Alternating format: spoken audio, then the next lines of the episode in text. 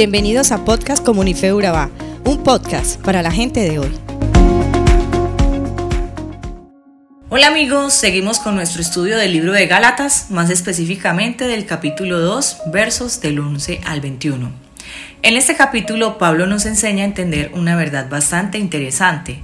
Por muchos años se ha debatido acerca del cumplimiento de la ley impuesta por Moisés en los primeros cinco libros del Antiguo Testamento y la ley de Cristo. Ambas son voluntad de Dios para con sus hijos, pero hoy quiero contarte cuál es su diferencia.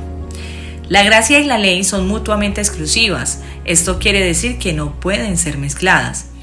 Dice la Biblia, y si por gracia, ya no es por obras, de otra manera la gracia ya no es gracia. Está en Romanos 11, verso 6. La ley es un pacto condicional. Dios dice, si obedecen los premiaré, pero si desobedecen, tendré que castigarlos. La gracia es un pacto incondicional. Dios dice, los bendeciré de pura gracia. La ley dice, haz, mientras que la gracia dice, cree. Bajo la ley se demanda la santidad, pero no se provee ningún poder para vivir una vida santa. Bajo la gracia se enseña la santidad y se provee el necesario poder a través de la reverencia y temor a Dios pues Él es el quien trabaja en nosotros y nos da el deseo y el poder para que hagamos lo que a Él le agrada. Esto lo cita Filipenses capítulo 2 de los versos 12 al 13. Alguien lo ha expresado así también. La ley exige una capacidad de aquel que no la tiene y le maldice si no puede ejercitarla. La gracia da capacidad al que no la tiene y le bendice en su ejercicio. Habiendo dejado claro esto, entenderemos el malestar de Pablo con Pedro. Cita textualmente que le llamó la atención cara a cara por su hipocresía al querer agradar a los judíos dejando de seguir la verdad del Evangelio y querer cumplir la ley, porque le importaba mucho lo que pensaran de él. Pablo debía frenar este comportamiento antes de que esto afectara a la iglesia. Esto habla muy bien de Pablo, pues pudiese haberlo avergonzado, pero prefirió confrontarlo cara a cara para que esto no terminara dañándolo a él también. Aunque Pedro era un cristiano maduro, estaba siendo mal influenciado al querer agradar más a los hombres que a Dios.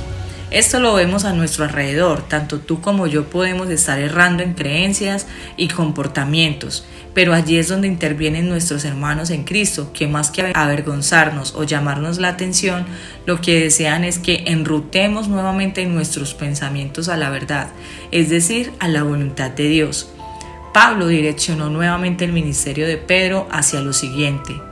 Nadie es salvo ni se hace justo ante Dios por sus obras, es decir, a través del cumplimiento de la ley, que claramente Pablo manifiesta cuando intenté obedecer la ley, la misma ley me condenó, así que morí a la ley, es decir, dejé de intentar cumplir con todas sus exigencias, a fin de vivir para Dios.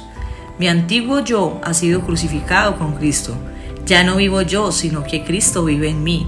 Así que vivo en este cuerpo terrenal confiado en el Hijo de Dios, quien me amó y se entregó a sí mismo por mí. Yo no tomo la gracia de Dios como algo sin sentido pues sin cumplir la ley pudiera hacernos justos ante Dios, entonces no habría sido necesario que Cristo muriera.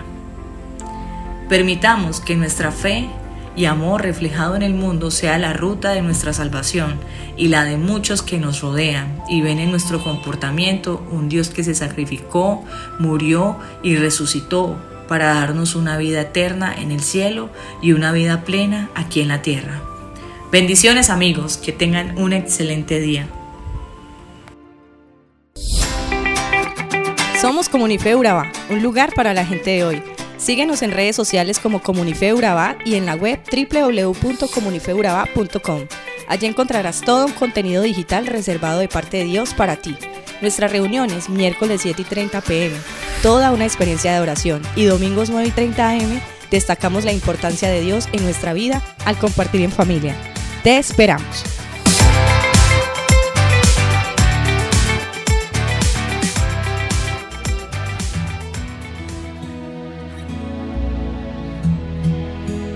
Nadie me ve. En la intimidad donde no puedo hablar. Más que la verdad, donde no hay apariencias,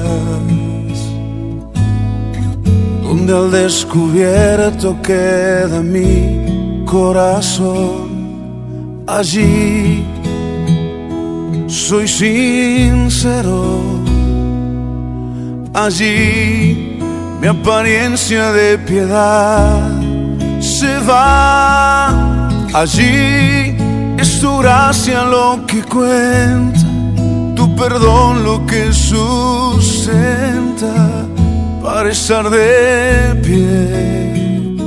Y no podría dar a la cara si no fuera porque soy revestido de la gracia y la justicia del Señor.